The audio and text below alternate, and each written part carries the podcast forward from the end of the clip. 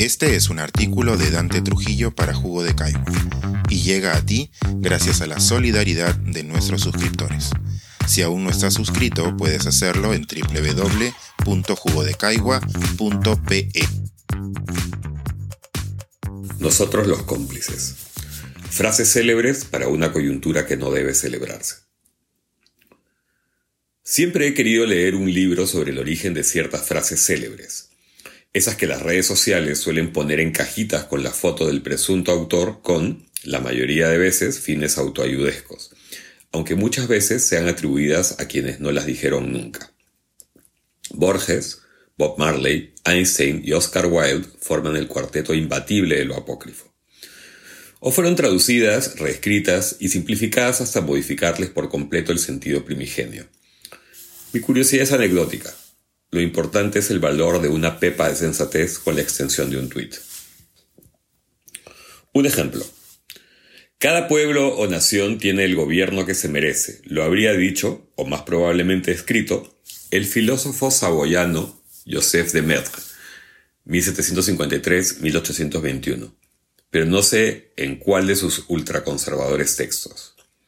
La leyenda continúa con André Malraux, 1901-1976, rebatiendo la sentencia cuando dijo que no es que los pueblos tengan los gobiernos que se merecen, sino que la gente tiene los gobernantes que se le parecen. Interesante. Me voy a servir de la butad de otro francés, el gran Victor Hugo, 1802-1885, para complementar lo que quiero decir. Entre un gobierno que lo hace mal y un pueblo que lo consiente, hay cierta complicidad vergonzosa. En dos días serán las elecciones regionales y municipales, y deben ser los comicios más descorazonadores que se recuerden. Ya sé que esto se repite cada vez, pero eso no le quita verdad. A nivel nacional hay reportados 1.403 candidatos con antecedentes judiciales, 627 con sentencias penales y 972 civiles. 196 registran de ambos tipos. De los 516 postulantes a gobernadores o vicegobernadores regionales, hay 44 sentenciados, la mayoría por violencia familiar, de género o por pensión de alimentos. Esto por hablar de personas probadamente inapropiadas, pero las que habría que sumar las que aún se libran de ser juzgadas, y todas aquellas que no se presentan con fines de noble servicio público, sino con propósitos clientelares, aventureros o ya delictivos. Y claro está, los ineptos y los mendaces, que son legión. Sin embargo, valdría la pena recordar que los votantes son adultos, precisamente porque se supone que estos son más responsables y conscientes de sus actos. Hoy, cada ciudadano de cada parte del país tiene, a poquitos clics de distancia, la posibilidad de averiguar quién es esa gente que pretende gobernar su localidad. Por ejemplo, voto informado del Jurado Nacional de Elecciones, la página de vigilancia electoral de la Fundación MOME U o Torongo Club de la Encerrona e IDEA. Hace poco se creó una campaña acertadísima que comparaba votar con comprar un celular.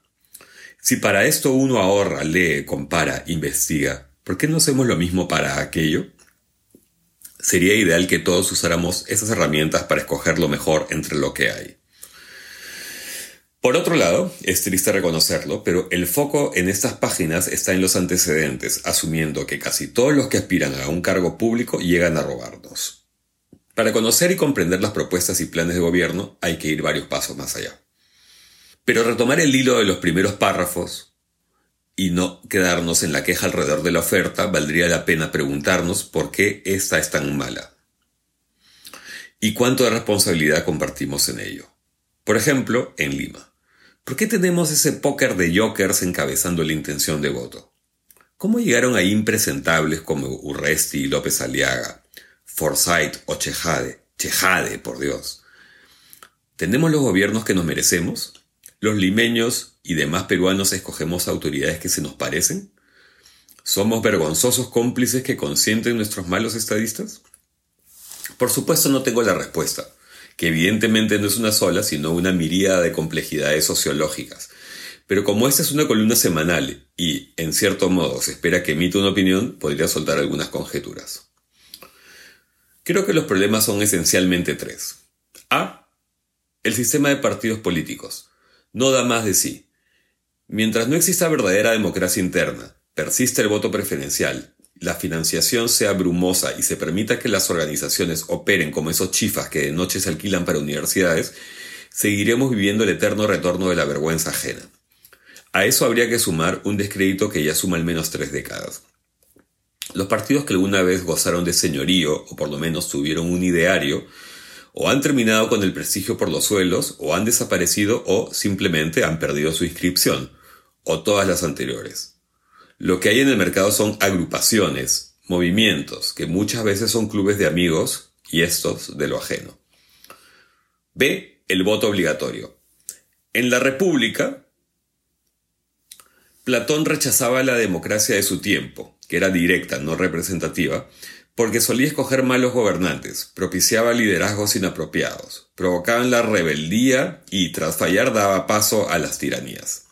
Muy familiar 2400 años después.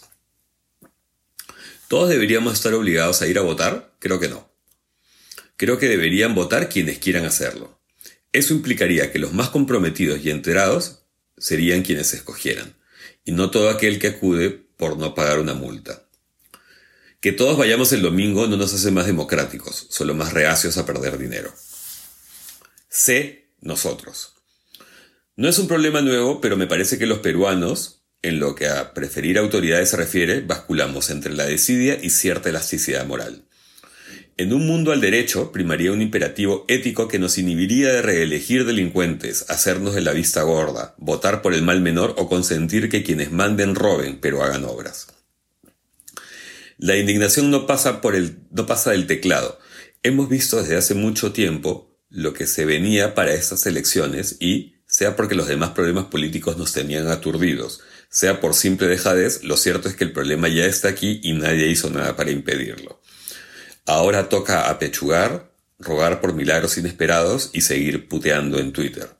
El panorama es desolador. A la crisis del Ejecutivo y del Legislativo ahora se sumará en la mayoría de regiones el del gobierno local. Me encantaría dar una sugerencia, un mensaje de fe, pero la verdad es que no auguro nada bueno, al menos para Lima. Lo siento. Pensar, escribir, editar, grabar, coordinar, publicar y promover este y todos nuestros artículos en este podcast cuesta y nosotros los entregamos sin cobrar. Contribuye en www.jugodecaigua.pe barra suscríbete y de paso espía como suscriptor nuestras reuniones editoriales.